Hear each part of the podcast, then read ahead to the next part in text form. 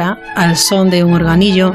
Durante el baile, la mujer gira alrededor del hombre, que a su vez va girando sobre su propio eje. De ahí que se haya hecho popular el dicho de que no es necesaria más que una baldosa para bailarlo.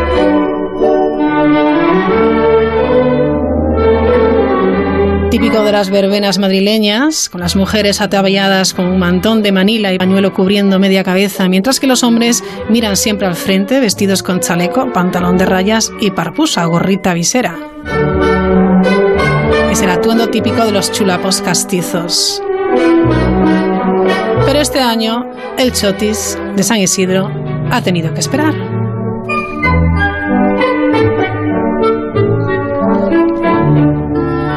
José Luis Campos, ¿qué tal? Buenas noches. Hola, buenas noches. Bueno, presidente de la agrupación de madrileños y amigos de los castizos, un San Isidro raro, ¿no? Sí, sí, un San Isidro totalmente atípico. ¿Cómo lo habéis vivido? Bueno, pues eh, de una manera un tanto peculiar, claro, porque no hemos podido festejar nada en la calle como acostumbramos eh, no solo el propio día de San Isidro, sino los días anteriores, claro, todo lo que dura la fiesta de San Isidro, pues este año no hemos podido hacer nada de particular y la única celebración que hemos hecho pues ha sido el día de el día del patrón, salir a la calle mi esposa y yo vestidos con los trajes tradicionales madrileños. La verdad, José Luis, eh, yo cuando leí chotis prohibidos por distancia de seguridad o una pradera sin verbena marcarán el primer San Isidro confinado, me dio un escalofrío. Bueno, pues sí, pero es lo que nos ha tocado vivir y, y eh, efectivamente el chotis no es como, eh, como bailar eh, rock and roll, que se puede bailar separado. Bueno, esta agrupación de madrileños y amigos Los Castizos, cuéntanos un poquito cómo, cómo surgió, porque sé que se gestó en el bar Los Galayos, en la calle Botoneras, junto a la Plaza Mayor, ¿no? Había ese, ese interés, esas ganas de, bueno, pues hacer las cosas bien, porque de aquella, años 80 más o menos, ¿no? Pues casi, casi eh, la, agrupación eh, data de 1984. Eh, el acta fundacional, concretamente, es 11 de julio de 1984.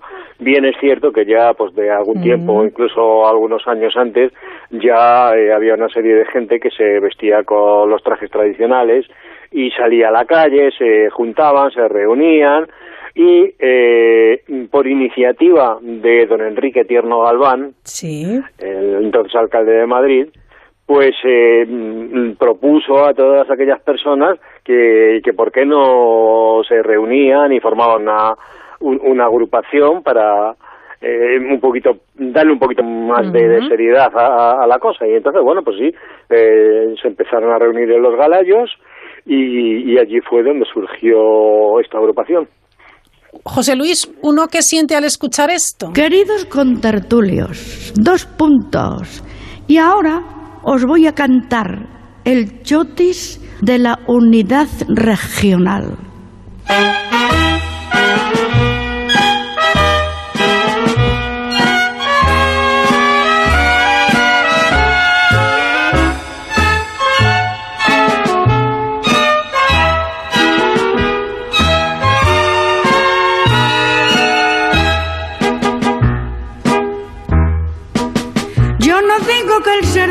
Puede que no, puede que sí. Sea un privilegio de Dios. Puede que sí, puede que no.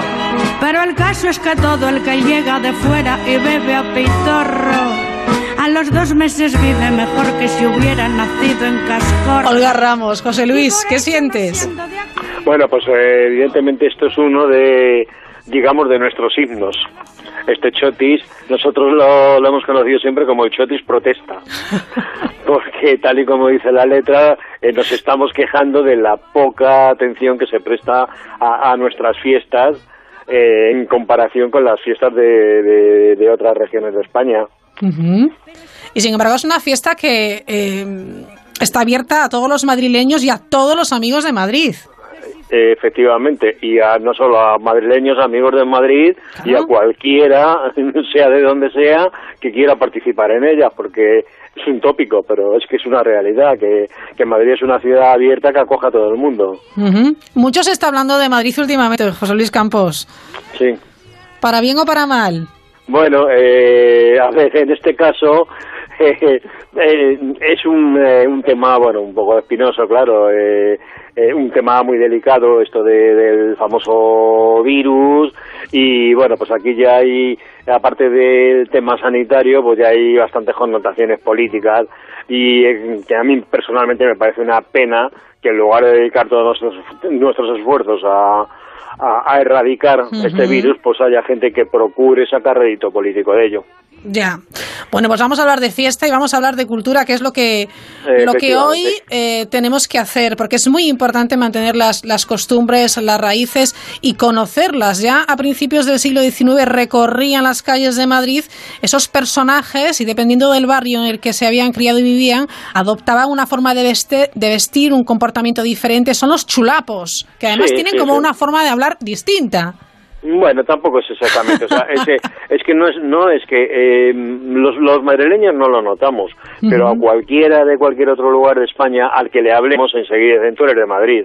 Ya. Y es, y es, no es que hablemos de una, o sea, no es que eh, tengan el madrileño una determinada manera de hablar específica, eh, sino que es nuestro nuestro propio nuestro propio acento, nuestro propio acento que es un, un tanto peculiar, pues bueno, pues como también es peculiar el acento andaluz o el acento gallego o el, acento catalán.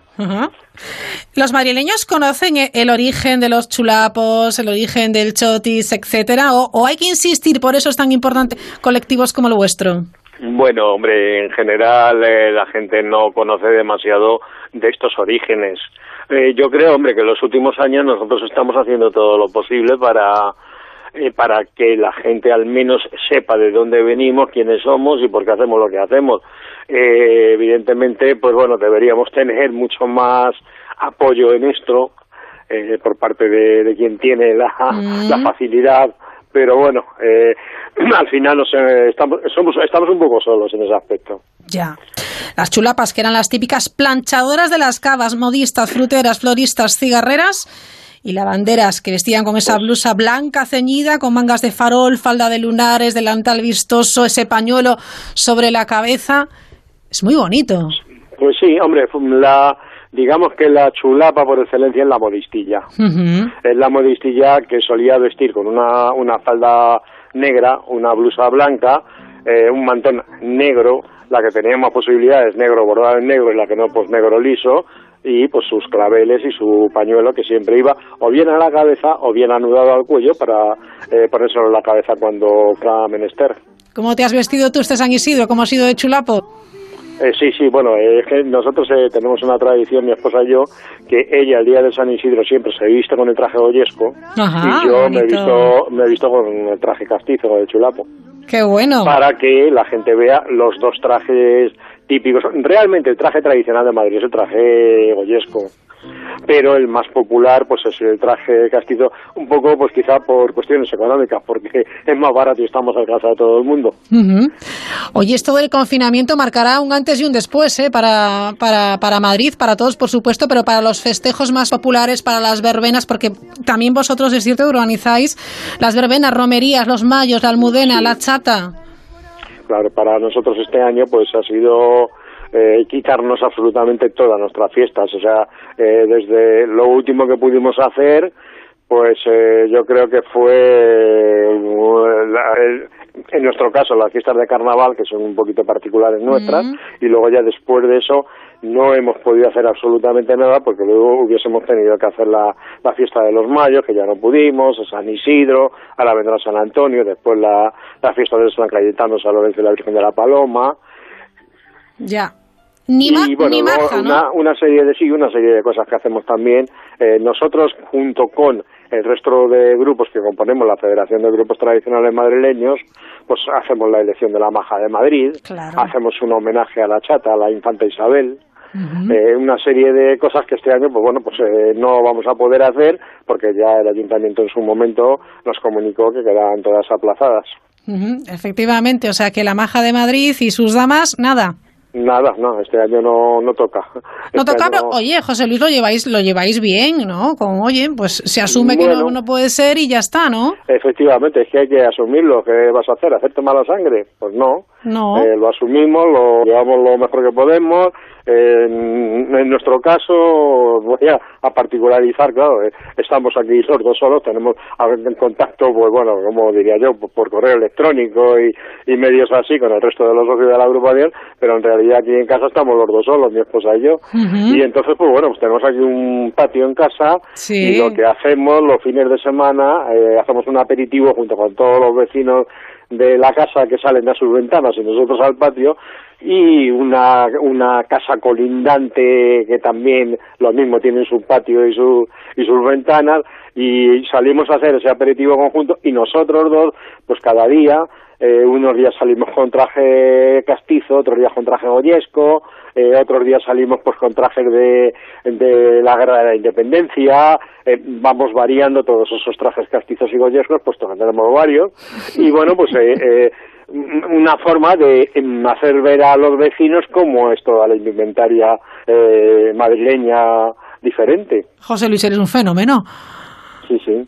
Lo, Incluso, lo- lo bueno, tenéis. Sí, bueno, la verdad es que sí, es que tenemos, tenemos un buen un buen vestuario. Además, tengo que decir que lo hace mi esposa, ¿eh? O sea, ella es la que, puntada a puntada, se hace todos sus trajes castizos, sus trajes goyescos, mis trajes goyescos, Ajá. aparte, bueno, otro, o- otras cosas que hace, sí. Qué otras cosas de- sí, sí, la verdad es que sí. ¿Cómo Es se, llama, manita. ¿Cómo se llama tu mujer? Mi mujer es María Dolores Álvarez. María Dolores, eres Sí, una artista. Qué que además maravilla. Es, además es, eh, en el caso de los castizos, es la directora artística de la, de la agrupación. Pues ojalá de verdad eh, mm, volváis a celebrar todas las fiestas que tenéis programadas, que teníais en vuestro calendario. Poco a poco se irá pasando de fase paciencia y responsabilidad. Eh, sí. José Luis, muchísimas gracias por estar esta noche con nosotros en la mirilla. Nada, muchísimas gracias a vosotros y que, bueno, ánimo para todos y que de todo se sale. Y tranquilidad. Por supuesto, por supuesto, que no hagamos a las burradas que están haciendo algunos, que seamos conscientes de que nos cuesta a todos mucho quedarnos en, en casa encerrados y cumplir con las normas, pero que es absolutamente necesario para que esto realmente se vaya y no haya rebrotes y no haya más problemas. Exactamente. Pues este chotis va por vosotros. Gracias, José Luis. Adiós. Muchas gracias.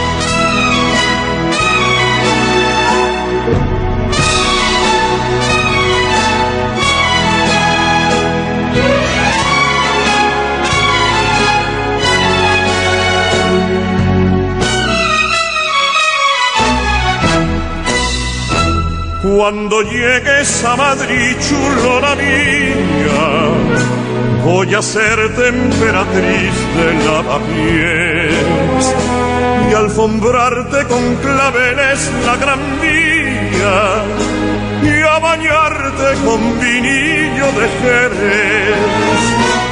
En chicote un agasajo postinero con la crema de la intelectualidad y la gracia de un piropo retrechero más castizo que en la calle de Alcalá.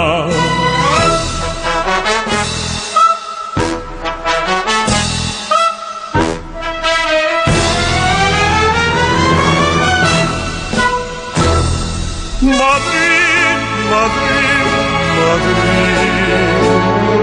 pedazo de la España en que nací. Este chotis eh, cantado nada más y nada menos que por Plácido Domingo con Agustín Lara. Bueno, 46 minutos sobre las 8, una horita menos en las Islas Canarias. Cambiamos de ritmo y cambiamos de destino.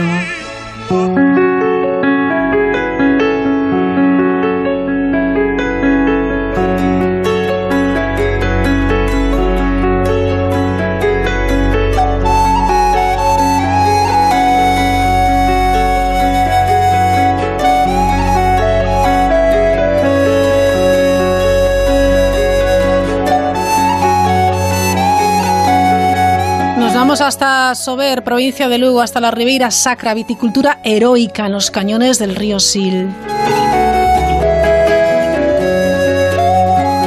Enoturismo para héroes, enoturismo para sanitarios. Ya son más de 100 las bodegas que se han sumado a esta acción.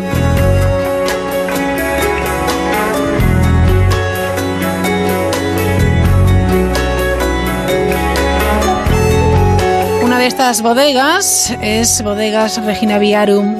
Viarium. Su director gerente es Iván Gómez. Iván, ¿qué tal? Buenas noches. Hola, ¿qué tal? Muy buenas noches, encantado. Igualmente, ¿cómo estás? Bien, pues bueno, bien, este domingo, pasando esta tarde domingo de desconocimiento, bueno, pues con buen tiempo y, tratando de aprovechar un poquito, pues, a, pasear y, bueno, estamos ahí con las precauciones, por supuesto, que hay que mantener y, y aprovechando claro. la verdad que, qué buena falta hace. Estamos todos locos por, por pasear, por ver, por besar, por abrazar y todo a su debido tiempo y según en qué fase estemos, ¿verdad? Sí, bueno, aquí en Galicia estamos en ese sentido un poquito más liberados que, posiblemente hay que Madrid, sí. pero pero bueno, así hay que mantener las, eh, las formas, no hay que olvidarse el tema es muy serio y que tenemos que, bueno, que seguir en alerta y bueno, manteniendo las precauciones y la prudencia, pues se va haciendo. Es verdad que hay, bueno, pues gente que, no lo está haciendo, que le cuesta más, o incluso a veces cuando ves a gente conocida, pues le cuesta no darle un abrazo, ¿no? Y claro. después de tanto tiempo, pero, pero bueno, tratas de, a veces, pues, pues no hacerlo y mantener eh, las precauciones. Tenemos que conternos, ya habrá tiempo para besos y abrazos. Bueno, esta iniciativa, eh, esta acción nos ha gustado muchísimo, en turismo para, para sanitarios, y es verdad que en este contexto de crisis sanitaria, de, confinamiento, ahora ya un poco más aliviado, muchas bodegas como la vuestra, Regina Viarum, habéis eh, querido expresar vuestra gratitud a los profesionales que han cuidado, que han arriesgado y que han trabajado para, para cuidarnos, ¿no? Sí, esa es un poco la idea. Bueno, eh, queríamos de alguna manera dar un plus eh, a esta iniciativa, dar, eh, ir un poquito más allá, no solamente pues a nuestros héroes, a nuestro del momento, como son los sanitarios, sino también pues a toda esta gente que ha estado todo este tiempo mientras, mientras estamos en confinamiento, pues que han estado de cañón, ¿no? Que han estado, pues, yo qué sé, por gente de alimentación, cajeros, que si bomberos, que si bomberos, que si policías. Bueno, la lista es muy, la lista sería muy amplia y, nuestro homenaje pues para todos ellos pues eh, dando nuestro granito de arena bueno pues lo que hemos pensado es en regalarle eh, una visita a nuestras bodegas que, pasen una, un, día en la Ribera Sacra y que nosotros pues, ponemos ese, ese granito de arena pues eh, dándole esa visita dando una degustación y enseñándole pues eh, las bondades de, y los vinos de, no solo de nuestra bodega sino también que también de la zona y que puedan eh, disfrutar de, de, un sitio maravilloso como son los cañones del Sil. Hombre, es uno de los sitios más bonitos que, existen en nuestro país. Esos eh, pequeños fiordos es absolutamente maravilloso. Es el lugar donde uno, bueno, pues puede eh, desconectar y recargar las pilas sin lugar a dudas. Sí, la verdad que es un sitio muy especial. Es un sitio donde el turismo es un turismo rural, es un turismo tranquilo, es un turismo con uno, una naturaleza eh, propia y, exagerada, ¿no? Es decir, donde, donde pues la naturaleza, el paisaje se, se, esgrime y donde realmente puedes ver algo pues tipo los fiordos que no que es único en España y bueno y, prácticamente único en el mundo y, y que, y que bueno pues que realmente pues eh, puedes hacer ese turismo rural en Galicia que además es un turismo tranquilo y que a la vez se está incorporando más iniciativas, puede ser pasar en el catamarán por el río Sil, hay un tren turístico que pasa por el medio de nuestros viñedos que acaba en la bodega que se llama Basacra también y que eh, te permite te permite hacer una degustación y una visita a la bodega de los viñedos. En fin, eh, casas rurales, eh, restauración, cada vez más la Ribera Sacra en general y la zona nuestra en particular, que son los cañones del Sil, pues hay más medios para poder disfrutar de un día, un fin de semana, unos días de un turismo rural, un turismo diferente y, que bueno que cada vez pues está yendo más, lo que hace patrimonio también de la, de la, de la humanidad por la UNESCO, del sí. y bueno, esto si, si pasase pues eh, sería un antes y un después en la Ribera Sacra porque se puede multiplicar por cinco el número de visitantes en, la zona, ¿no? Entonces, eh, esperemos que, que, así sea, y que no se eh, que masifique, pero hacer las cosas bien y con cuidado pues, va a ser algo importante para Galicia, para la Ribera Sacra. Seguro que sí, patrimonio de la humanidad, maravilloso.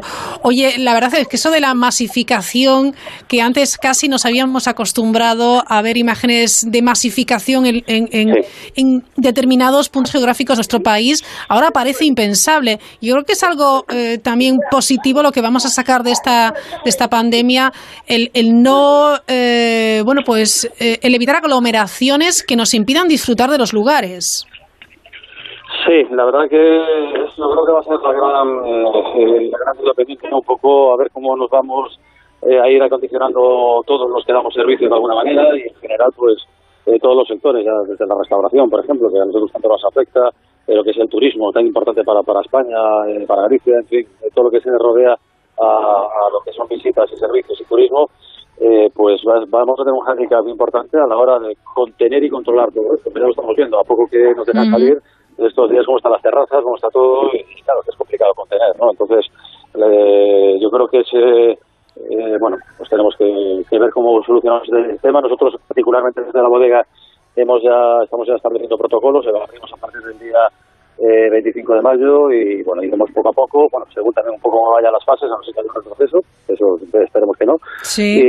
Y, bueno, pues con las medidas de, separación, de higiene, vamos a poner mamparas entre, entre las mesas, entre para grupos eh, de, eh, cada, por pareja, eh, te puedo decir yo, con una de desinfección adelantada, bueno, pues evidentemente recomendar el uso de mascarillas, sino en todo caso, pues ya extenderemos nosotros las quirúrgicas para darle a la gente que venga a visitarnos, bueno, dar un, servicio turístico de no turismo dentro de la bodega lo más eh, seguro posible, que la gente eh, sepa que va a, va a visitar una, una, bodega, en este caso, que va a reunir las condiciones higiénicas eh, oportunas para, para por lo menos tratar de prevenir este, este tipo de, de, bueno, pues, de enfermedad, ¿no? Entonces vamos a tratar de, de poner todos nuestros medios y, bueno, vamos a ir viendo cómo también va, se va desencadenando, desencadenando el, el, futuro, porque bueno, de una semana a otra pues esto puede cambiar mucho, por lo cual eh, esos son un poco los medios que estamos poniendo y nuestra idea pues es a partir de abril, a partir del día 25 de, de mayo, 1 de junio no más tardar, e ir poco a poco, a ver cómo va la cosa y, tratando de hacer aforos limitados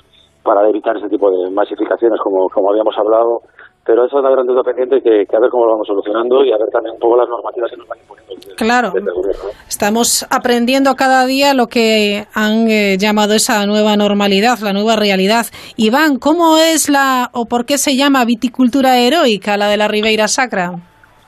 Bueno, eh, viticultura, pues solo hay que verla. Yo os invito a que, eh, si no la conoces personalmente, que vayáis y os, vais a dar cuenta de por qué es la viticultura Es una viticultura muy compleja, muy difícil, eh, eh, pero bueno, básicamente esto radica en una asociación que hay a nivel mundial que se llama Cervin, y en la que se da una serie de características. Bueno, pues que tenga una, altitud de, más de 350 metros, que los viñedos eh, estén todos en forma de, bueno, de, terrazas, ¿no? que son terrazas artesanales, que ya vienen, se vienen de los romanos, que fueron los primeros, los originarios de, la del mundo vitivinícola en, la Ribera Sacra, que eran grandes precursores del mundo vitivinícola en Galicia y en España, por supuesto, y en el mundo.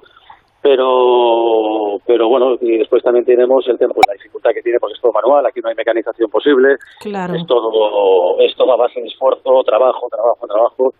Y, y, bueno pues todo esto radica en lo que es la viticultura heroica y esa asociación se hace un poco acopio de todo este tipo de, de características. De ahí salen pues bueno pues eh, este tipo de vinos tan especiales dentro de la Ribera Sacra que nunca será una ribera una una denominación de origen de volumen sino más bien es una denominación de origen de calidad de diferenciación de, parcelas eh, de terroir donde bueno pues cada zona expresa pues el significado de que de, la viña del trabajo y después de todas las que le que le querramos imprimir a nuestros, a Ya por último, estas personas hablábamos eh, de, de, ese homenaje también, además de cada aplauso y de cada, bueno, pues eh, actividad o acción que, hagamos para, para aplaudir y para agradecer a, los profesionales que, nos han cuidado durante este tiempo.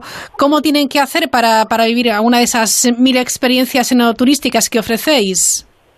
Pues nada, es muy fácil. Eh, entrando en nuestra página web eh, eh, pueden entrar, bueno, hay, un, hay un formulario de contacto a través de ese formulario se hace una, una, breve encuesta del, del, servicio, de la profesión que, que, ejercen y a partir de ahí ya nos ponemos en contacto porque, bueno, como aún no tenemos claro la fecha exacta a la que podemos claro. se va a depender mucho de la normativa, pero bueno, ya se va quedando la base de datos y a partir de ahí ya les iremos avisando para que ellos pongan una fecha, la bodega eh, abre, en cuanto que abra, abra todo, ya abre todos los días de la semana, como estábamos haciendo hasta el día de hoy, en temporada alta, que ya empezamos ahora en junio, en temporada, ya temporada alta, y los fines de semana festivos es cuanto más gente tenemos, un uh turístico preparado para ello. Somos una de las bodegas más visitadas dentro de Galicia, con lo cual la gente puede puede estar tranquila de que, de que vamos a, dar, a poner toda la carne en el asador, como lo veníamos haciendo hasta ahora, no solo en, higiene y en, sanidad, sino también en hacerlo bien y, que sobre todo esta, esta gente, nuestros héroes, pues que, que, se sientan como en casa y,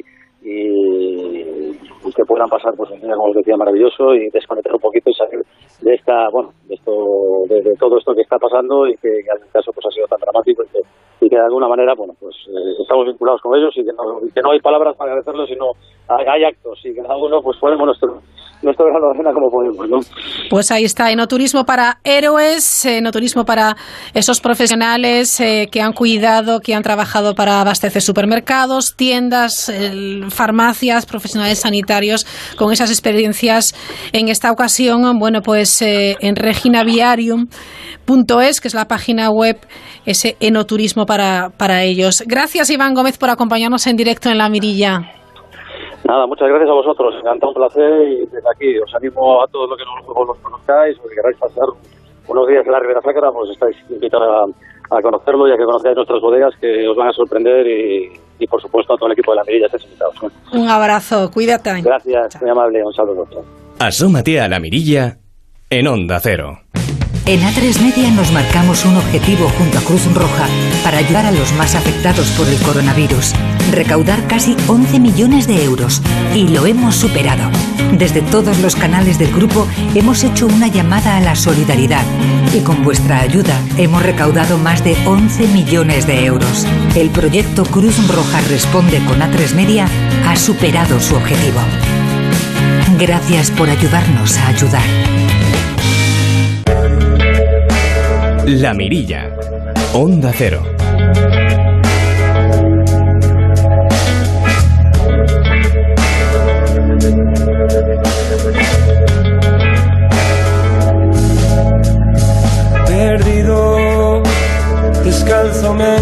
Encontrado el remolino. Ya no sigo las baldosas del camino. Me he cansado de pisar en amarillo Con la música de Miquel Izal llegamos a las noticias de las nueve. Volvemos en cinco minutos. Eh, vamos a hablar, hemos hablado de esos chotis prohibidos, eh, porque este San Isidro ha sido un San Isidro, bueno, pues eh, muy particular, muy diferente. Todas las verbenas y las romerías, ya saben, tienen que suspenderse. Hoy, además, es día 17 de mayo, es el día de las letras galegas. También en Galicia se vive de una manera diferente. Volvemos en cinco minutos. En el caos de mi infinito, ese desorden maldito, a que odio lo mismo que necesito. Son las nueve y las ocho en Canarias. Noticias en Onda Cero. ¿Qué tal? Buenas noches. Será obligatorio el uso de las mascarillas en los lugares públicos. Lo ha anunciado hoy en rueda de prensa el ministro de Sanidad, Salvador Illa, que ha explicado que su ministerio está trabajando en una orden ministerial para la aprobación de esta medida en los próximos días. Era algo que ya debatían desde hace una semana en la Comisión Interterritorial de Salud entre los consejeros de Sanidad autonómicos y el ministro de Sanidad. Hay un consenso muy amplio, una unanimidad en que hay que reforzar la obligatoriedad del uso de la mascarilla y estamos evaluando esto con las comunidades autónomas y también con un conjunto de expertos para precisar en una orden ministerial en los próximos días la obligatoriedad, la obligatoriedad de las mascarillas. Una rueda de prensa en la que también han explicado que se eliminarán las franjas horarias para salir a la calle en los municipios con una población de menos de 10.000 personas. En ese sentido, ha explicado Fernando Simón, director del Centro de Alertas y Emergencias, que esta nueva medida no supondría un problema en el incremento de los contagios. La mayor parte de los municipios de menos de 1.000 habitantes están en una situación muy, muy favorable y, por lo tanto, eh, no creo que suponga ningún problema la flexibilización de las franjas horarias que se ha propuesto. Sí que es verdad que si en algún municipio concreto hay un brote activo ahora mismo, las comunidades autónomas eh, lo deberían detectar y tomar las medidas específicas de control. Pero la medida es apropiada para la gran mayoría de los municipios. También ha comparecido hoy la ministra de Hacienda y portavoz del Gobierno, María Jesús Montero, que ha explicado que se pondrá en marcha un plan para reactivar el turismo. En cuanto a los avales del Instituto de Crédito Oficial, ha dicho que como mínimo el 50% del nuevo tramo se pondrá a disposición de autónomos y de pequeñas y medianas empresas. En concreto, en pymes y autónomos, donde se ha alcanzado 364.213 operaciones, esto significa que el 98% del total de los créditos se han solicitado y se han asignado a estas pymes y a estos autónomos.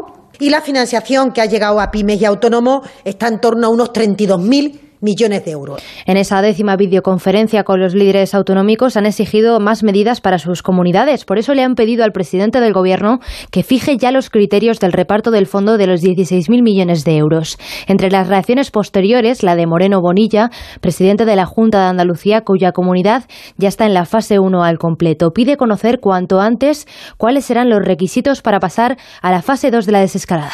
Esa decisión se deberá adoptar esta semana por lo que he solicitado al presidente del Gobierno que cuanto antes se den a conocer qué criterios servirán para autorizar el cambio de fase en Andalucía y en el conjunto de España. Necesitamos saber cuanto antes si se abordarán desconfinamientos por provincia, si se harán por distrito sanitario, serán por comarca, por municipio o incluso por comunidades autónomas. Desde la Junta de Extremadura, el presidente Guillermo Fernández Vara instaba a trabajar por la conciliación de los padres entre su vida laboral y la familiar por el cuidado de los niños en estas circunstancias. He planteado eh, dedicar una parte de los recursos económicos a poder desarrollar un plan de conciliación de la vida familiar y laboral con los ayuntamientos, con participación de todas las administraciones públicas. En los meses de junio, julio, agosto y septiembre pudiera haber, en apoyo a las familias y apoyo sobre todo a las madres y padres trabajadores, una vía de, eh, conciliación por, a través de actividades y desarrollo eh, distintas posibilidades de escuelas de ocio y tiempo libre. El cuerpo de Julio Anguita ya ha sido trasladado al cementerio de la Fuensanta de Córdoba. Por las calles de su ciudad, cientos de cordobeses se han despedido del histórico dirigente de Izquierda Unida y alcalde de Córdoba entre aplausos. Pero ha sido un hombre honesto, honrado, como hoy por desgracia no, no hay casi nadie. El último adiós, desgraciadamente, porque era el mejor alcalde que había en tu Córdoba y el mejor político, el más humano y el que más ayuda a la ciudad de Córdoba, a los barrios humildes. El último adiós a don Julio, porque aquí se lo merece se lo merece todo. Y la verdad que un hombre tan sencillo ha sido en su vida, tan humilde, nos cuesta trabajo no quererlo. El último adiós al gran califa, la gran referencia de los comunistas en España.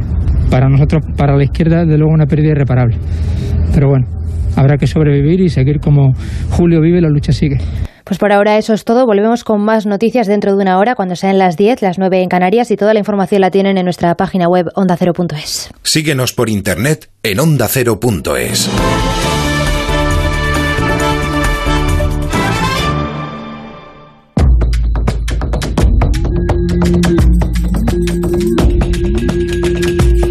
Descubre lo que hay tras la mirilla con Raquel Sánchez.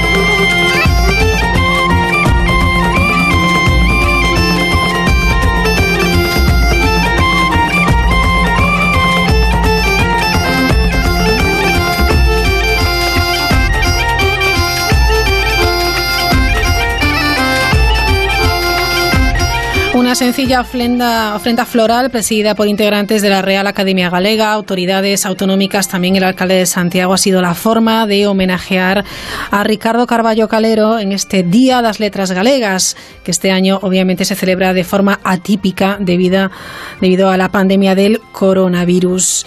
Román Rodríguez, consejero de Cultura y Turismo de Asunta de Galicia, ¿qué tal? Muy buenas noches.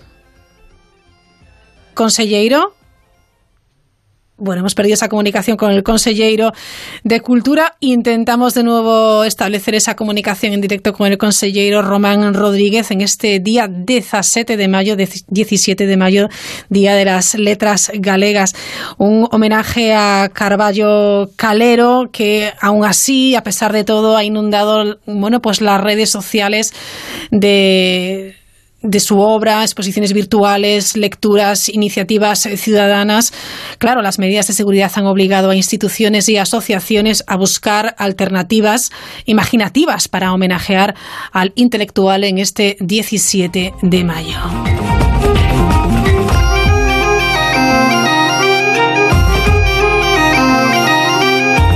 Numerosos eventos que han tenido que ser suspendidos o aplazados con motivo de esta crisis sanitaria. El tradicional pleno de la Real Academia Galega, que se celebrará el 31 de octubre en el Teatro Jofre de Ferrol, o el concierto que impulsa el Consejo da Cultura Galega.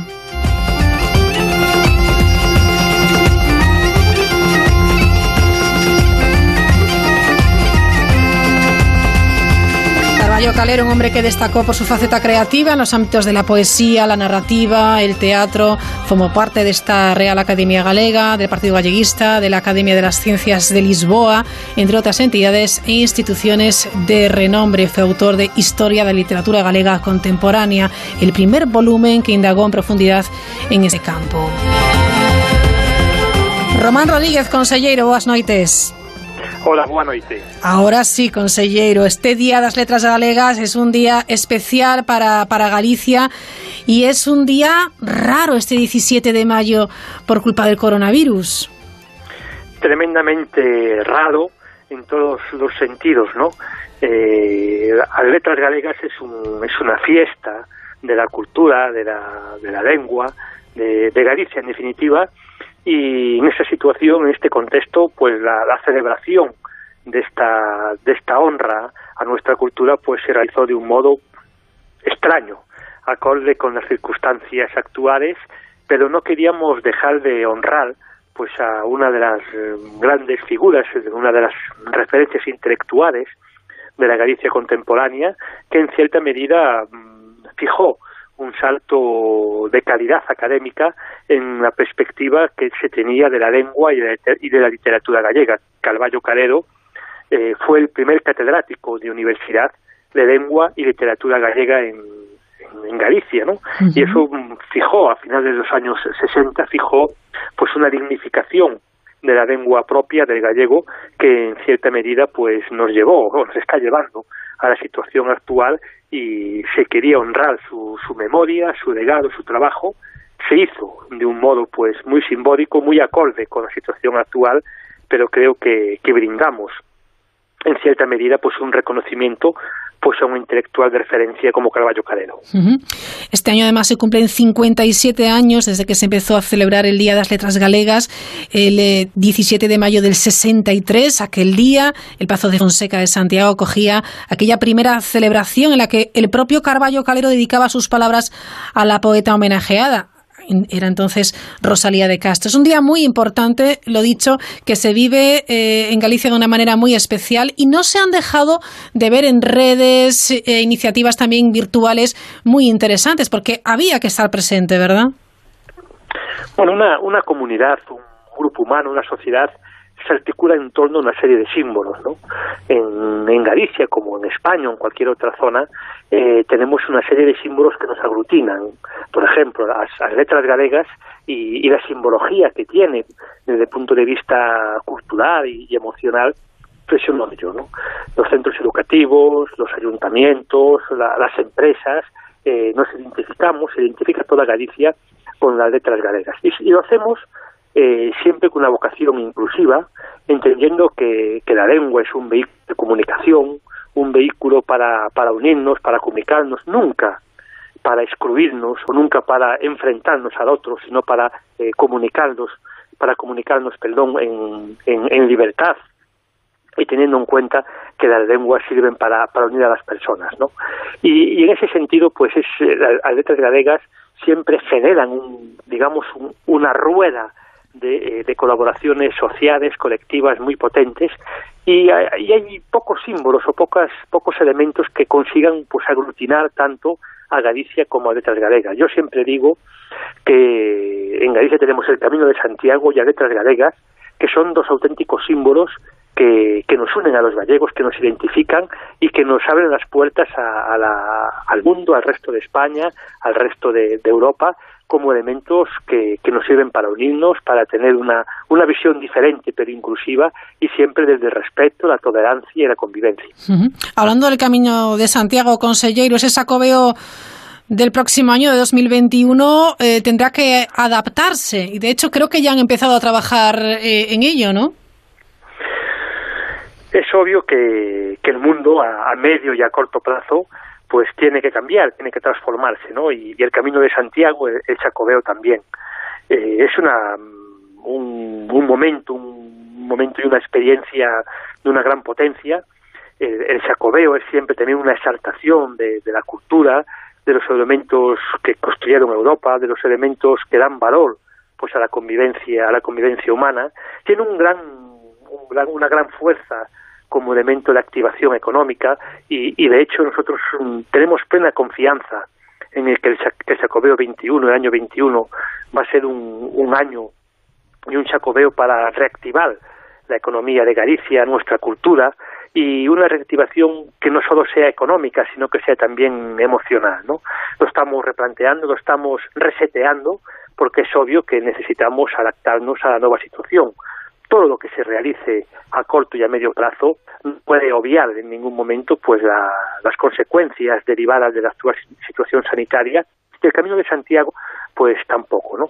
Estamos trabajando en varias líneas, una de ellas es la total de seguridad sanitaria a, al camino, que el peregrino, que el caminante se sienta seguro, obviamente cuando se pueda hacer, una vez que se abierto, que haya movilidad, hay que pensar que el camino a lo largo de los siglos nunca estuvo cerrado hasta hoy, es una situación absolutamente inédita, y también estamos reconfigurando un poco los principios y los valores básicos. ¿no? Ya partíamos de una serie de valores, de valores que encaja muy bien en la, en la situación actual, ¿no? La participación social, uh -huh. la sustentabilidad y todo esto tenemos que eh, construir en torno a estos principios pues un, nuevo Chacobeo. Estamos repensando, hemos creado un grupo de, expertos que están diseñando pues eh, el paradigma del, del Chacobeo, del Camino de Santiago eh, del año 21 y años siguientes y esperemos que, que obviamente esa situación vaya remitiendo, que podamos dentro de poco tiempo volver a hacer el camino, podamos, podremos, perdón, eh, potenciar sus, sus grandes valores, los valores de siempre, los valores humanísticos, los valores espirituales, los valores, los valores de, de, de, del compañerismo, del encuentro, de la solidaridad, los valores también en la construcción europea, en la integración española, y creo que todo esto pues son unos grandes valores y es un momento muy esperado por toda Galicia, por toda España y, y sin duda pues siguiendo la, la, estela de otros años pues va a ser también un revulsivo económico eh, a nivel económico fundamentalmente en los municipios rurales por donde pasa y también la capacidad de creación de empleo dando servicio pues a, a los peregrinos que, que pasan y que, uh -huh. y que, y que caminan por, por las rutas comerciales. ¿Cuándo cree, consejero de Cultura y Turismo de Asunta de Galicia, que los peregrinos se podrán calzar de nuevo las botas para hacer el Camino de Santiago? Por mí fuera mañana mismo. Creo que eso es una, una, una petición, ¿no? Pero bueno, primero en, este, en esta situación lo más importante, sin duda, es eh, la situación sanitaria, es no correr riesgos innecesarios, es asegurar la movilidad entre los territorios y posibilitar que la gente que haga el camino, sea española, sea gallega, sea internacional, pues lo hacer con todas las garantías. Creo que eh, el camino, además de una experiencia cultural, con una enorme historia, una enorme tradición, un pozo cultural a nivel europeo fuertísimo, es también pues un, una experiencia turística absolutamente diferente. Estamos ante el primer itinerario cultural europeo y sin duda el itinerario cultural más importante del mundo, ¿no? Eh, que atrae a, a, a, nacionalidades, a personas de todos los países del mundo. Es uh -huh. un dato que obviamente no se va a repetir en el 20, ¿no? Pero en el año 19 teníamos peregrinos de 183 países. Es decir, es una, una tiene una dimensión internacional eh, altísima, es, forma parte de la marca España, es un elemento que nos identifica pues al conjunto de España y por supuesto a, a los gallegos y tenemos que, que pensar que el camino ha estado sometido a múltiples cambios, a múltiples problemas históricos y que obviamente en este momento tiene una situación difícil, pero sin duda, sin duda, va a ser un elemento que nos va a ayudar a la, reactivación económica y también emocional de Galicia, de España y de todas las personas pues que, hagan el camino. Eso sin duda, y va a hacer mucha falta de, cara a los próximos meses y, y, al próximo año del 2021, pero me temo que en verano quizás no podamos ver todavía esos peregrinos, o confía que este verano sí. Hombre, yo confío en que haya peregrinos, sin duda. No me atrevo eh, a decir cuántos, porque eh, hay muchos peregrinos, incluso dentro de Galicia, que van a hacerlo, ¿no? Porque también tiene un carácter, digamos, de agradecimiento, ¿no? Y, y, y de volver a recuperar, pues, las ganas de vivir, la alegría de vivir y la alegría de estar en el mundo, ¿no? Uh -huh. Sin duda va a haber una... Un, va a haber peregrinos, va a haber digamos, un, uso del camino, lo que obviamente no puedo aventurar es la cantidad de, de, personas, ¿no? Ni su procedencia, porque tal como está la situación sanitaria a nivel internacional, pues la movilidad entre países, incluso la movilidad interna dentro de España, pues primero tenemos que garantizar que se puede realizar sin problemas, con seguridad, y después, pues, ese segundo paso, hablando de camino, es hacer el propio camino. Uh -huh. Pero en todo caso, la, la reactivación económica eh, está ahí, su potencia como, como elemento de reactivación económica y su potencia como elemento de reactivación humana, eh, emocional y, y, de valores que siempre son fundamentales, los valores del camino. ¿no? En estos momentos, digamos, de, de, recuperación de la esperanza, pues sin duda son más importantes que nunca. Bueno, no hablamos de, turismo, que también es una rama importante que, que usted lleva en la Asunta de Galicia, que es muy importante, no solamente para Galicia, sino para todo el país. Sé que no le han gustado nada las últimas eh, palabras de, del ministro de Consumo, del señor Garzón no es que no me hayan gustado a mí, es que no le han gustado a un sector que en España son prácticamente 3 millones de, 3 millones de personas, en Galicia eh, 130.000 130 personas que, que viven y se ganan su vida en esto, y a mí me gustaría más oír declaraciones como del, las del presidente de Francia, el señor Macron, ¿no? Que hizo una defensa ultranza del, del turismo y, y, preocupa un poco que en el gobierno de España pues haya esa percepción de un sector económico y laboral vital para, para nosotros, para uh -huh. el conjunto de España. ¿no? no podemos entender pues el desarrollo de la España democrática sin el boom del turismo. El turismo tiene muchos problemas, sin duda, y tiene mucho que mejorar, sin duda, como cualquier actividad económica. Pero lo que no se puede pensar es que eh, podemos prescindir de, de él sin, sin, ningún problema. Yo creo que ahí he hecho en falta pues la, apuesta que otros países europeos, Italia, Francia, están haciendo por el turismo y que por desgracia algunos eh, altos representantes del actual gobierno de España pues están lanzando mensajes que generan un, un rechazo absoluto de un sector importantísimo para miles, para millones de familias que se ganan la vida, que tienen su sustento económico en base al turismo. Consejero, lo dejamos ahí. Román Rodríguez, eh, gracias por estar esta noche con nosotros y, sobre todo, feliz día das letras galegas. Gracias a vosotros y aprovecho para invitar a todas las personas que nos escuchan a que si, si pueden en verano se acerquen a Galicia en sus vacaciones. Aquí los esperaremos siempre y cuando las condiciones sanitarias lo, lo permiten. Un abrazo, consejero. Un saludo.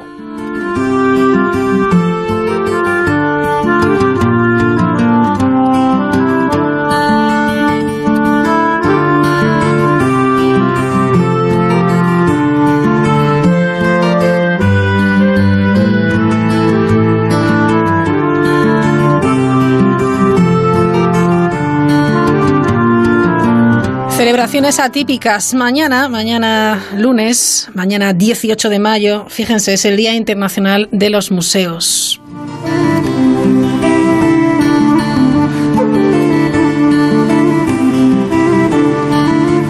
La Dirección General de Bellas Artes, que depende del Ministerio de Cultura y Deporte, prolonga, parece que prolonga hasta el lunes 25 de mayo el cierre de los museos y archivos estatales.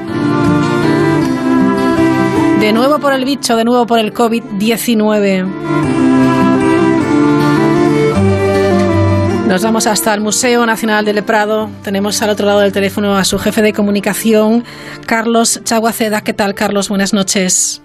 Muy buenas noches, ¿cómo estáis? Muy bien, deseando volver a los museos. Pues ya creo que falta menos, ya creo que falta menos. Ha sido duro. Hemos hecho todos un esfuerzo, todos los museos en España, un esfuerzo en las redes sociales para estar muy cerca de, la gente. Yo creo que los los datos hablan de que hemos sabido cumplir la misión de, ser un poco referente y, depósito donde buscar la mirada y, y la reflexión, pero de verdad es que no hay nada mejor que un museo con gente dentro, claro. Qué maravilla, ¿verdad? Qué ganas de, volver, qué ansiedad incluso para, para volver a, disfrutar, a respirar arte. Pero lo habéis hecho bien. Eh, la verdad es que los museos yo creo que han estado a la altura proponiendo alternativas, utilizando las, las redes sociales para estar presentes en un momento eh, difícil en la que yo siempre insisto, la, la cultura, el arte nos, nos salva muchísimos sentidos. Totalmente, vamos, yo creo que que todos, el Prado, pero vamos, cuando hablo del Prado hablo de todos los museos en España, eh, hemos tenido que cerrar las puertas, pero hemos abierto las puertas o las, o las ventanas a las redes sociales o a las páginas web, ¿no? Yo tengo los datos en la cabeza, lógicamente, del Museo del Prado, pero conozco experiencias del, del Reina o del Thyssen y de otros museos también muy muy bonitas y muy, muy espectaculares y cumpliendo la misión que se supone que tenemos los museos. Pero por daros algún dato, en este periodo de confinamiento se han visto 14 millones de páginas en la, en la web del Museo del Prado, 3,2 millones de personas han entrado en algún momento a, la página web y, el buscador de la colección tiene una media de, de cinco minutos. Además son estancias en los cuales la gente o las cuales la gente busca, se, se interesa y hemos tenido también en, en, a través de Instagram y de Twitter pues mucha actividad. No nadie nada suple una visita en directo y la emoción que cada uno de los ciudadanos sienten delante de un cuadro de su obra favorita, pero bueno, yo creo que, que hemos cumplido con la misión que teníamos, ¿no? que era mantener la llama viva y, y, ahora estamos todos trabajando para volverlo antes que se puede con todas las garantías, lógicamente. Sin duda, la web del Museo del Prado se ha incrementado en un 300%. Es que es brutal, Carlos. Bueno, la verdad es que es el, mérito lo tienen los, los ciudadanos y yo creo que esto sirve un poco como como reivindicación del, del arte y de, y de la cultura y que, que el ocio es muy variado y que hay tiempo para todo, como decían las madres cuando todos éramos pequeños, ¿no? Hay tiempo para todo, pues hay tiempo para... Pues tenían razón. Sí, sí, ha habido tiempo pues para, para que suma, aumente el consumo televisivo, para que aumente la lectura de libros y para que también aumente los las visitas y las estancias virtuales en los museos, de lo cual hay que, hay que alegrarse y ahora hay que animarnos todos a ver si cuando volvamos a la realidad esa tendencia tan positiva se mantiene, que es lo que todos nos gustaría. ¿De qué manera puede celebrar el Museo del Prado el Día Internacional de los Museos? Bueno, pues vamos a, hacer vamos a hacer dos cosas. Una, vamos a hacer mañana hemos preparado un vídeo que que lanzaremos mañana por la mañana como homenaje a los museos italianos que abren mañana sus puertas, que fueron los primeros y los que marcaron la pauta pues allá comienzos de marzo y que fue un shock para todos, para, todos los ciudadanos, pero especialmente para los nosotros, para el sector de la, de la cultura y de los museos, pero cómo es posible que cierre los museos vaticanos o la Galería Uffizi, pues, pues sí, hay que cerrar porque hay que cerrar porque la, la situación es grave. Yo creo que fue, al menos en nuestro ámbito, un reconocimiento de que la cosa iba en serio y muy en serio y mañana vamos a hacer un, homenaje a, los museos italianos conectando las obras que tenemos en el Prado de grandes autores, pues, Frangélico o Tiziano o el Greco o Rivera, poniendo, buscando paralelismos entre obras que tenemos los españoles aquí en el Museo del Prado y obras que están en diferentes museos en Italia, que nos parecía un juego eh, interesante, un juego que, habla de que la cultura no tiene fronteras y que la cultura occidental ha ido y ha venido, especialmente en los países mediterráneos, desde Italia, España, Francia. Tenemos ahí un corazón que compartimos y bueno, y, hacer ese juego nos parecía una manera de festejar este día. Y luego a través de las redes sociales que hablábamos antes, pues vamos a empezamos de manera un poco artesanal, porque somos el gran museo y, un orgullo de todos los españoles, pero también es todo bastante artesanal y nacido de, del esfuerzo de la gente que, que está en el Prado, pues empezamos a conectar con museos para intentar en Instagram hacer un, un directo y, y dar voz a, a muchos museos y finalmente hemos conseguido reunir a casi 25 pues, por supuesto el Thyssen y el Reina Sofía como grandes grandes enseñas madrileñas también, pero el Museo Dalí, el Museo de Bellas Artes de Badajoz, el Museo de la Casa Natal de Jovellanos, el de Mahón, el de Álava, Pontevedra, Mérida, Valencia, Valladolid. Esa idea un poco de, de hacer conexiones y, oye, aquí estamos en el Museo del Prado, ¿cómo lo estáis llevando? ¿Qué cuadro os gusta? Bueno, hacer una, una especie de, de programa en directo a través de Instagram que durará una hora y media, dos horas más o menos, Ajá. en el que lo que pretendemos es, bueno, pues eh, aquí estamos, seguimos vivos, estamos trabajando, somos una comunidad, aquí no hay, no hay, no sé, orgullos de marca habrá, pero en este momento no es lo importante, sino que los museos se reivindiquen en la sociedad ahora que tenemos la, la ocasión de, de hacerlo en un día como, los, como este Día Internacional de los Museos, que va a ser un día triste porque no va a haber público dentro, pero que no vamos a dejarlo desaprovechar, ¿no? Y por cierto, felicitar al Museo Botín que, que he leído estos días que ya han podido abrir, de lo cual de lo cual nos alegramos. Claro, bueno, este directo en Instagram será a las 12, si no me equivoco, ¿verdad? A las 12, sí. Exacto. ¿Cuándo abrirá las puertas el Museo del Prado? Bueno, trabajamos con la expectativa de comienzos de junio, pero bueno, las, eh, lo importante no es abrir pronto, sino abrir bien, ¿no? Y abrir bien significa que también los trabajadores del propio Museo del Prado pues tengan las garantías necesarias y, los ajustes necesarios de organización para, para mantener esa distancia y esos y esos espacios de reserva que, que las normas de sanidad. Será un museo con, con un aforo más reducido, con, con controles de temperatura, probablemente con, con mascarilla dentro, pero bueno, yo creo que es una es una etapa que tenemos que, que superar y confiando en que cuanto antes podamos volver a la normalidad, pero para eso es necesario que todos cumplamos las preceptivas normas que fije el Ministerio de Sanidad y en eso en eso estamos. Bueno, pues esperamos con, con muchas ganas, de verdad, Carlos, esa eh, reapertura de- del Museo de- del Prado y de todos los museos y de todos los teatros y de todos los, los cines y que vuelvan los Claro conciertos sí. de música también. Carlos, muchísimas gracias por atendernos en directo. eh, cuídese y nos vemos en el Museo del Prado. Muchísimas gracias. Un abrazo. Un abrazo. La Mirilla. Onda Cero. Récord histórico de pasapalabra en la noche. A la altura. Más de 3 millones de espectadores. Y esto no ha hecho más que empezar. Pasapalabra con Roberto Leal. A partir de mañana, de lunes a viernes a las 8 de la tarde, en Antena 3. Asómate a la Mirilla en Onda Cero.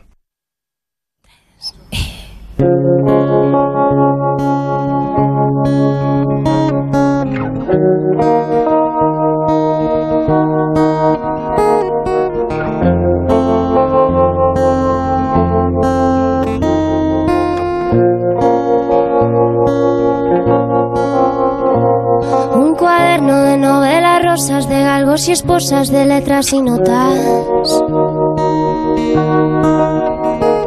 Oficinas de 4x4, de todoterrenos, de viejos y sabios, de llaves tan rotas. Y unos rizos de Andrés Calamaro, tatuados en rabia de noche fugaz. Una niña que no era la típica ahogada en codicia de joyas de altar. Una luz, una mente que brilla, los pies en la orilla. Las nueve y media, madre mía, cómo pasa el tiempo. Esta voz que escuchamos es de Sofía Elar, esa mujer que dice que sus canciones son imperfectas pero sinceras. Sofía, ¿qué tal? Buenas noches. Hola, buenas noches. ¿Cómo estás? Pues aquí andamos, un día más, un día menos, ¿no? Para poder empezar a salir a las calles. Qué ganas, ¿verdad? Ay, yo me muero, de verdad. Yo ya estoy que ya no sé qué hacer. Estoy comiendo hasta las uñas. Bueno, la verdad es que nos ha encantado también seguirte a través de las redes sociales. Has estado confinada en tu casa con tus gatos y has tenido ocasión además de, eh, bueno, pues actuar también en ese Yo me quedo en casa festival maravilloso. La verdad que sí, fue una iniciativa, bueno, yo creo que nos rondaba a todos por la cabeza intentando reinventarnos ante este panorama, ante esta situación tan surrealista. Pero bueno, nos pegó un telefonazo Francesco, que es un amigo eh, de la familia, manager también de un gran amigo de Dani Fernández, y dijo, vamos a liarlo a todos juntos. y dijimos, venga, pues para allá que vamos.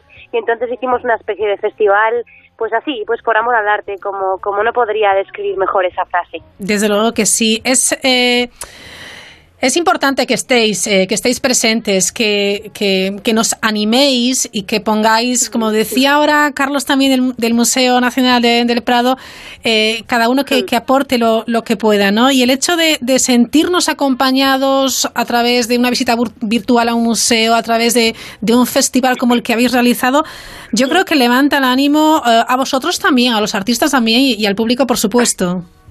Desde luego, o sea, en el fondo, eh, además esta temporada es lo que lo que más nos puede llenar es cuando empiezan a, llenarse las salas, los festivales y es el momento en el que los artistas eh, más llenos se sienten y, se sienten identificados eh, con su trabajo, ¿no? Y esto, pues, nos lo ha quitado este coronavirus, pero como se lo ha quitado al resto de las industrias y, y, a todas las empresas en todos los ámbitos y el sentido de la palabra.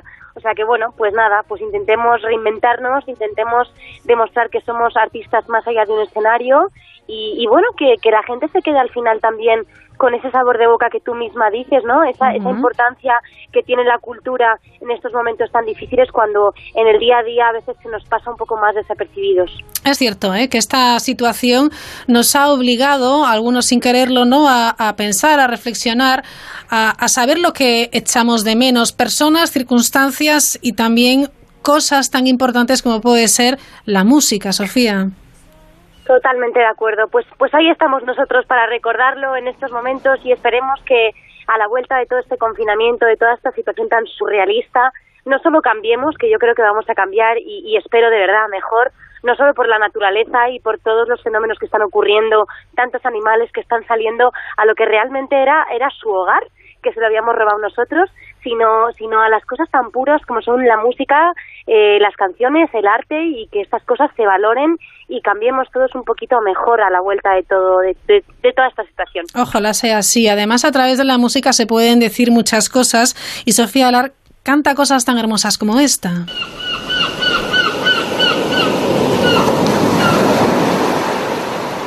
Sé que tal vez nunca encuentre la en luna llena de agosto tendida a brillar.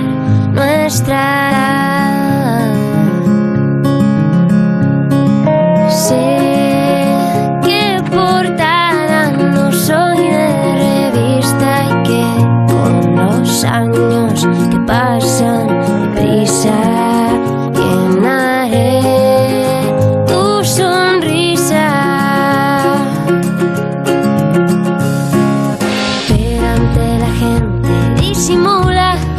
sonrisas que uno echa de menos en estas circunstancias. Eh, creo que además en la primera etapa de, este confinamiento, Sofía, lo pasaste un poquito mal porque alguien estaba muy lejos, como en Kenia, por ejemplo.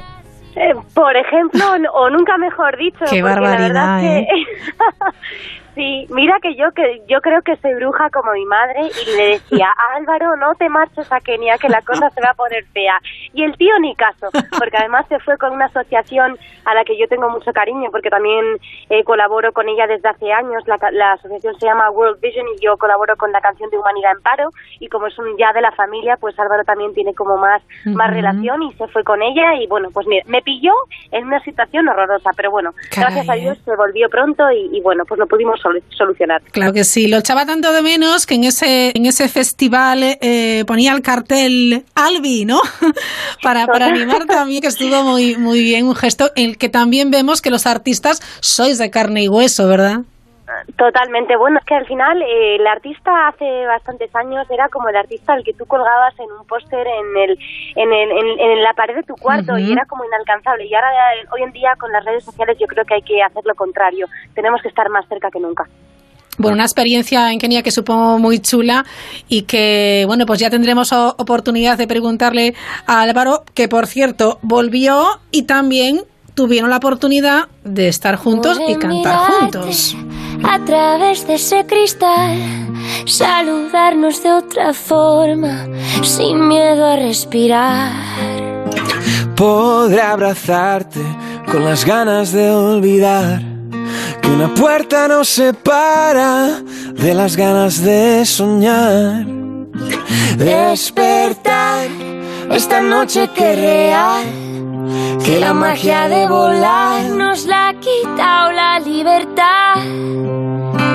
y pensar que este sueño no es real, que este sueño no es real. Y ahora Madrid se nos viste de fantasma. A las ocho caen las redes, se llenan las terrazas. Porque hay que barrer a casa.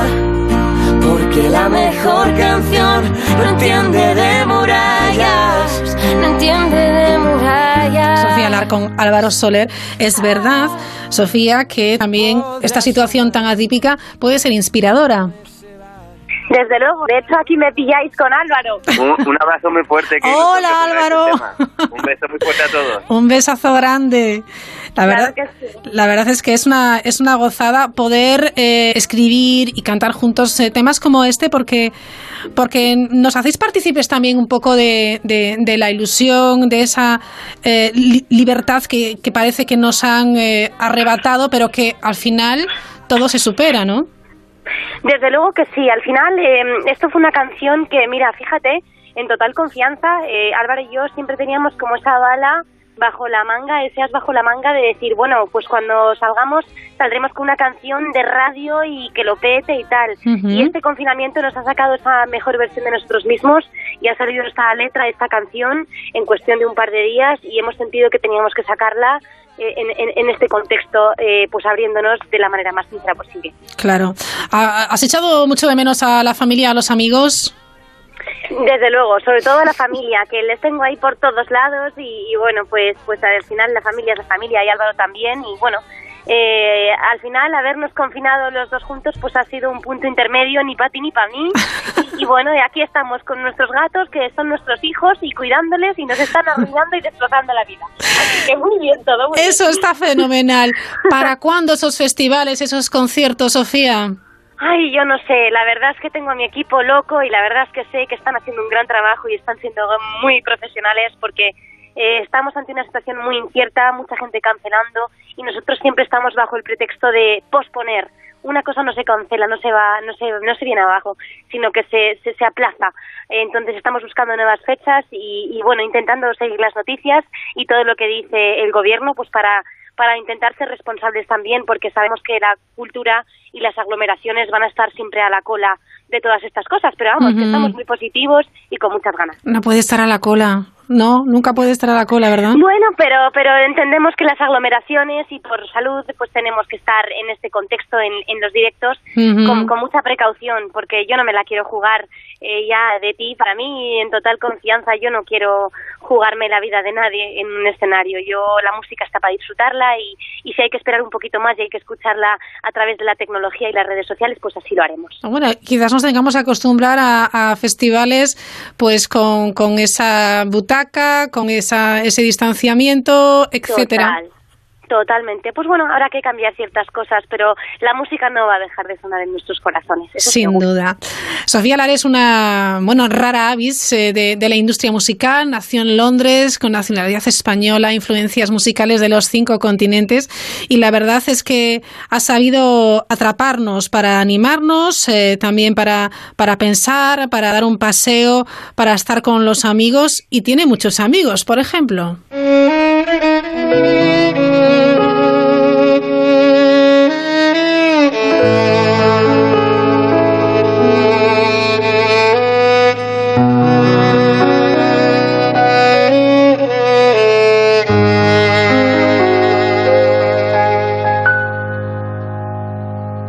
Sentada en ese banco un día prometimos que nadie nos cambiaría, que seríamos los mismos, que dar cuatro patadas a un balón fue tu destino, que yo te escribiría esta canción en un suspiro. Tus 17 octubres, inocentes bien mimados, mis ganas de quererte, traducidas en abrazos, de peli, manta, rock and rolls de chiquillos, y aquel primer amor que me robó el sentido. Y pasan los años y vuelves a tocar aquí a mi puerta. Me dices que siempre fui tu cenicienta y que es mi perfume el que tanto tú anhelas. Que ya estás cansado de princesas muertas que quieren robarte la vida, comprarse. No suena mal, ¿eh? No suena nada mal.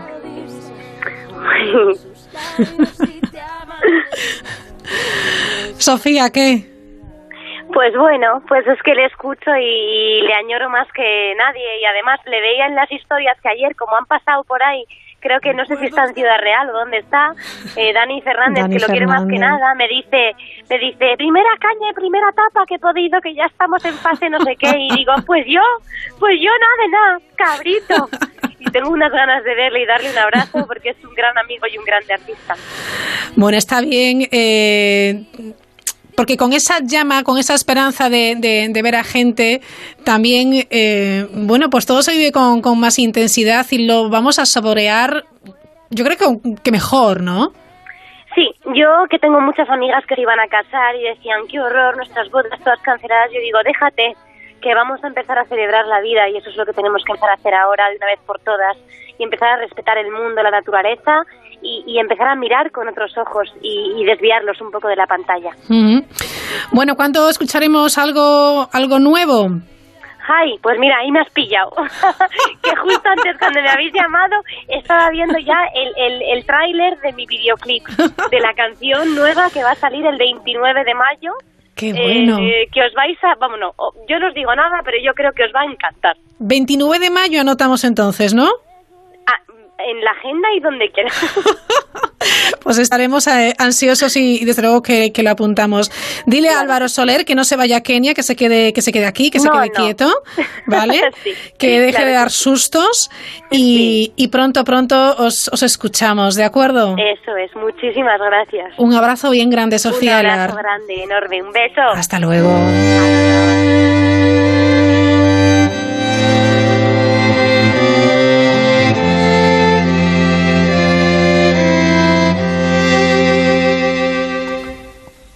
Diciembre deja sin abrazos al niño que por un pedazo media vida se pasó. Tejiendo tus zapatos caros, esos que dan pasos en falso y no conocen el amor. Diciembre deja sin tejado, irónico a los refugiados que ves en televisión. Apaga y lávate las manos. Te esperan todos ya sentados y es de mala educación. Esos refugiados y esos refugiados que vemos en la televisión, alrededor de 70,8 millones de personas en el mundo se encuentran en situación de desplazamiento forzoso, de los cuales casi 26 millones osten- ostentan la condición de refugiado. Sus condiciones de vida, ya de por sí duras, se han visto agravadas al sumarle la situación actual de crisis mundial generada por el COVID-19. Raquel Martí, ¿qué tal? Buenas noches. Hola, buenas noches. Raquel Martí es directora ejecutiva de Organización eh, de las Naciones Unidas para la Ayuda a los Refugiados Palestinos en Oriente Próximo, lo que es UNRWA España. Eh, es difícil ponerse en la situación de personas migrantes, refugiadas y encima frente a una pandemia. Así es, la verdad es que esta situación está eh, haciendo muchísimo daño a nivel económico y social, eh, pero afortunadamente hasta ahora, eh, gracias a las medidas que han puesto los gobiernos en Oriente, en Oriente Próximo, eh, parece que se está conteniendo la expansión de la pandemia. En total, en, en la región en la que nosotros trabajamos, en Líbano, Siria, el territorio palestino ocupado y Jordania, hay unos 2.000 casos eh, de contagios. También es cierto que no se están haciendo muchos test para realmente cuál es el impacto que está teniendo la pandemia en estos países, pero hasta ahora eh, se han puesto muchas medidas para que esto no se expanda, porque en el momento en que esto ocurra va a ser realmente una catástrofe. Hay que tener en cuenta eh, que en estas zonas, los zonas de conflicto como Siria, de guerra, en, el, en la que la infraestructura eh, sanitaria está prácticamente destruida, no quedan médicos porque han huido de la guerra y apenas hay material sanitario y muchísimo menos material de protección para los sanitarios o para la población. Si la, como digo, si el COVID se expande, va a ser un absoluto desastre. En estos países, estas personas tienen acceso a esos servicios sanitarios, incluso a higiene, a higiene básica. Bueno, pues depende un poco de dónde, de la zona en la que hablemos. Si hablamos, por ejemplo, de Gaza, en el territorio palestino ocupado, en Gaza no hay agua potable. El agua que hay eh, en, el, en la franja de Gaza está contaminada. El 97% del acuífero de Gaza hoy en día está contaminado, con lo cual difícilmente pueden tener las condiciones higiénicas necesarias para contener ahí la pandemia en caso de que se expanda. Tampoco tienen material higiénico con el que tener llevar a cabo las medidas adecuadas como lavarse las manos. Y sobre todo lo que no hay eh, son hospitales suficientes en la zona. No hay stock de medicamentos. Los medicamentos básicos en la franja de Gaza están fuera de stock. Apenas hay camas en, en las UCIs eh, y el número de ventiladores que hay no pasan de, de 60 en total para una población de 2 millones. Eso en Gaza.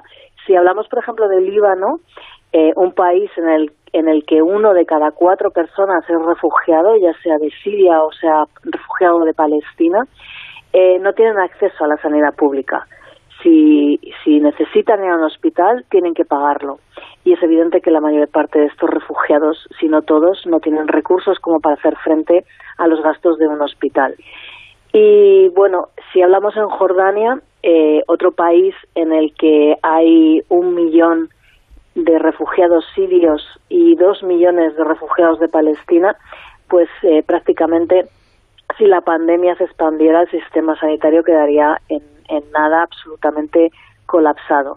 Y lo mismo ocurre en Siria. En Siria eh, la mayor parte de los hospitales están destruidos, con lo cual, de nuevo, si, si la pandemia se expandiera, no habría forma de poder contenerla.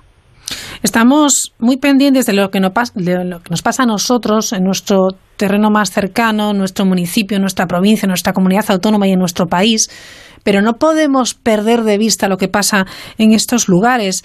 Has eh, empleado la palabra catastrófico y yo creo que está cerca o cerca o, que sería real, vamos, que no, que no es una no es una utopía, es que si no se toman las medidas adecuadas, ¿A qué nos enfrentamos? ¿A qué, ¿A qué se enfrenta todo el mundo? Bueno, yo creo que esta pandemia lo que nos está enseñando es, eh, es como una cura de humildad.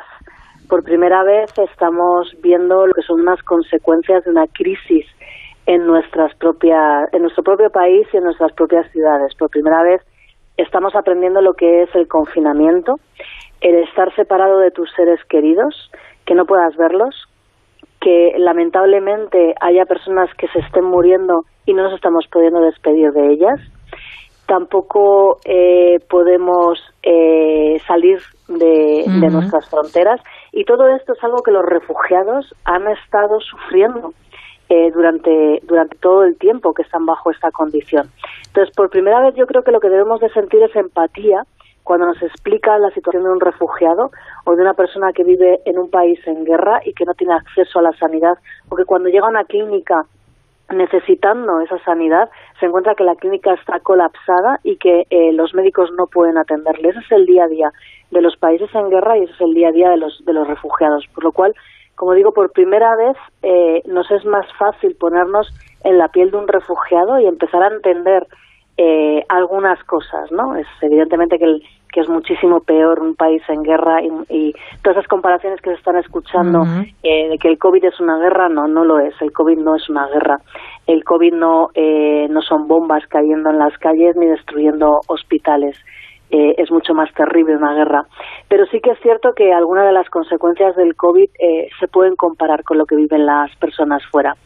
Y, y otra de las eh, lecciones eh, que nos tiene que dar esta pandemia es que es necesaria la solidaridad. Y es necesaria la solidaridad porque o salimos todos los países, logramos todos los países contener el COVID, o no vamos a salir de esta rueda hasta que no haya una vacuna.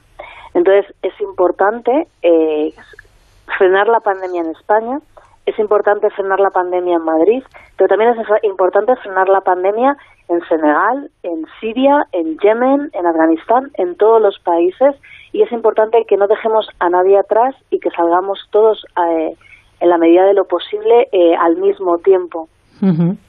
Varias agencias de Naciones Unidas, Raquel, eh, han dicho estar preocupadas por las aparentes devoluciones forzosas de migrantes bajo la excusa precisamente del eh, brote de este nuevo coronavirus. Han recordado que la lucha contra la pandemia no puede librarse a costa de incumplir los derechos humanos y las obligaciones internacionales. De hecho, eh, hay obligaciones dentro del derecho internacional que no pueden quedar suspendidas.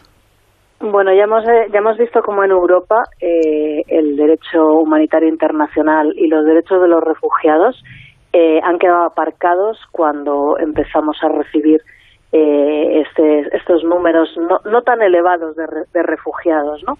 es, pues, es ahora cuando estamos en esta pandemia estamos viendo que pasa lo mismo que se violan los derechos de estas personas y que no se atienda al derecho humanitario internacional. Y lo que no puede, lo que no puede pasar es precisamente en este momento que se estén devolviendo a los refugiados eh, a las regiones de las que están huyendo.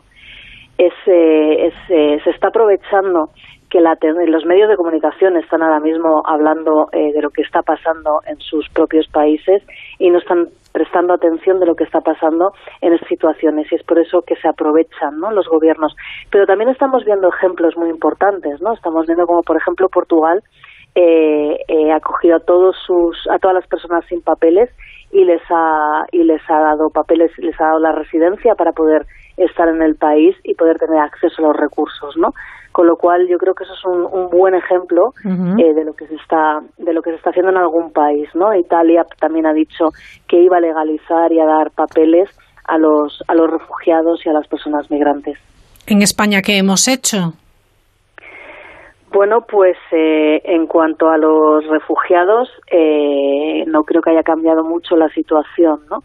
Eh, hace falta una mayor agilidad para poder tramitar toda la documentación que hace falta para que estas personas tengan reconocidos sus derechos y puedan permanecer en el país y tener acceso a los recursos. Con la llegada de los refugiados sirios desde hace, desde hace varios años, hemos visto como los registros donde la gente intenta eh, pedir eh, su, el asilo en el país están colapsados, no funcionan y prácticamente no avanzan y están bloqueados en esta situación. Yo creo que es importante que, sobre todo ahora, se agilice eh, muchísimo más esta situación para que las personas puedan tener acceso a los servicios. Hombre, yo creo que a nivel global, ¿no? Eh, tendrían que establecerse unos protocolos, ¿no? Para, para, que todos los países, pues en este caso de la Unión Europea, lo, los, eh, los cumplieran. Unos protocolos unos que garanticen también esos procesos sanitarios y que garanticen esos derechos fundamentales. Así es, eso es lo que deberían de hacer, pero creo que de momento eh, incluso lo hemos visto al inicio de la pandemia, ¿no? Ahora ya parece ser que se están empezando a tomar otras medidas, pero al inicio de la pandemia lo que hemos visto es que cada país eh, ha sido un salvas, el, a ver quién se salva antes, han cerrado las fronteras, eh, no han compartido recursos y yo creo que esto es lo, lo típico que se ve siempre en la Unión Europea, ¿no? A ver si ahora que ya la situación de emergencia parece que está pasando, si empiezan a poner medidas más solidarias y empiezan a atender eh, de una mejor manera a las personas que vienen de fuera, huyendo de las guerras y de situaciones eh, tremendas. Si ahora mismo Raquel Martí estuviera escuchándonos el presidente del gobierno o el responsable de, del gobierno que puede, eh, bueno, pues realizar o, o, desde luego invocar a las autoridades pertinentes a incorporar esos protocolos y a garantizar esos derechos fundamentales, ¿qué le diría? ¿Qué es lo que tienen que hacer? ¿Qué es lo que hay que hacer ahora mismo? Bueno, yo creo que ahora lo, fundamental es a todas estas personas que están, que han llegado a nuestras, a nuestras fronteras eh, y estas personas que están llegando es facilitarles el acceso eh, a España, el, darles los papeles necesarios, la documentación necesaria para poder eh, permanecer en España con unas condiciones eh, mínimas. Pero también lo que les diría, no solamente al, presidente de España, sino a todos los gobiernos de las comunidades autónomas, es que en este momento que sabemos que hay una crisis económica importante, eh, y que va a impactar mucho en la vida de, todos los ciudadanos españoles es que no se olviden de la cooperación internacional. Porque, como decía, de nada sirve que nosotros eh, contengamos el virus en nuestro territorio si en los países del Mediterráneo eh, o, en o en Latinoamérica o en cualquier país de África, el virus se sigue expandiendo, con lo cual ahora, más que nunca es necesario reforzar la cooperación internacional y la ayuda humanitaria y luchar juntos todos para contener este virus. Raquel Martí, directora ejecutiva de Organización de las Naciones Unidas para la Ayuda a los Refugiados Palestinos en Oriente Próximo, eh, aquí delegada en España. Gracias por atender la llamada de la mirilla. Espero de verdad que eh, sí exista, bueno, pues el derecho fundamental para todas las personas, para todas las personas refugiadas y no refugiados. Desde luego, esta agencia es importante que, trabaje y que todos los gobiernos pongan eh, sobre la mesa la dignidad de cada una de las personas. Muchísimas gracias, Raquel. Gracias a ustedes. Buenas noches. Buenas noches.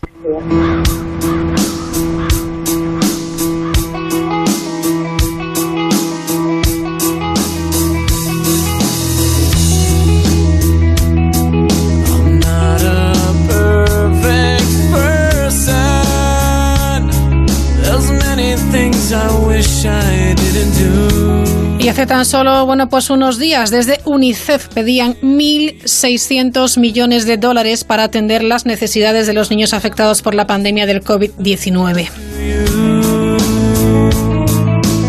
Así nos vamos cerrando una noche más eh, la mirilla en este domingo 17 de mayo. Gracias por estar ahí, gracias por ser responsables. Ya ha pasado un día más, ya queda un día menos. Enseguida las noticias y después Quinótico.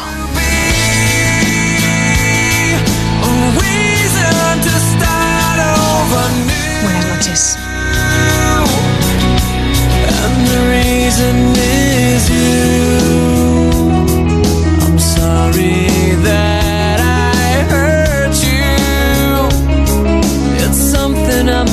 live with every day.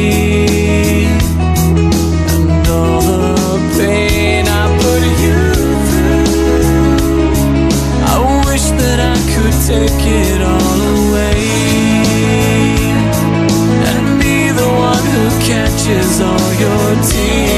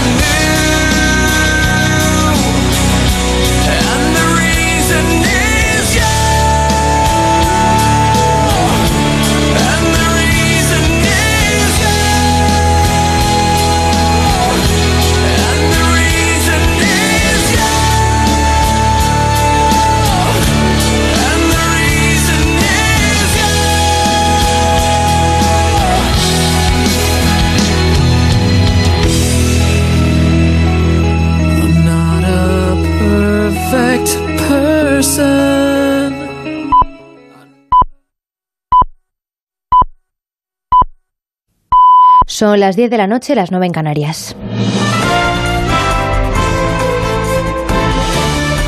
Noticias en Onda Cero. ¿Qué tal? Buenas noches. Se amplían a 13 los aeropuertos que recibirán vuelos internacionales en nuestro país. Aún así, continúa en vigor la restricción temporal de viajes que no sean imprescindibles a España desde países de la Unión Europea o de los que formen parte del espacio Schengen. Arancha González Laya, ministra de Exteriores, acaba de ser entrevistada por Ana Pastor en el objetivo de la sexta y explicaba que la libre circulación entre países tendrá que hacerse con un protocolo común entre la Unión Europea, pero en función de la evolución epidemiológica de cada país. Incidía además en que la cuarentena obligatoria obligatoria para quien llega a España de otros países es una medida temporal. Esta cuarentena es una medida necesaria para evitar que tengamos casos importados del extranjero ahora que estamos luchando para controlar eh, eh, los contagios en España. Pero es una medida que todos sabemos es temporal. Y es temporal eh, en el momento en el que nosotros hayamos controlado el COVID en España, no será necesaria imponer esta medida tan fuerte como es la cuarentena. En ese sentido, y en cuanto al turismo, hablaba hoy también en rueda de prensa la portavoz del Gobierno, María Jesús Montero, que ha explicado que se pondrá en marcha un plan para reactivar el sector turístico. Pero sin duda en nuestro país se pondrá en marcha un plan de reactivación de ese turismo que contará con los eh, agentes del sector y que nos permitan, eh, pues justamente, ver de qué manera segura somos capaces de promocionar destinos que sean eh, atractivos para el conjunto de los países de forma internacional. Mañana España afronta una nueva etapa en la desescalada. La gran mayoría del país estará en la fase 1, excepto parte de Castilla y León.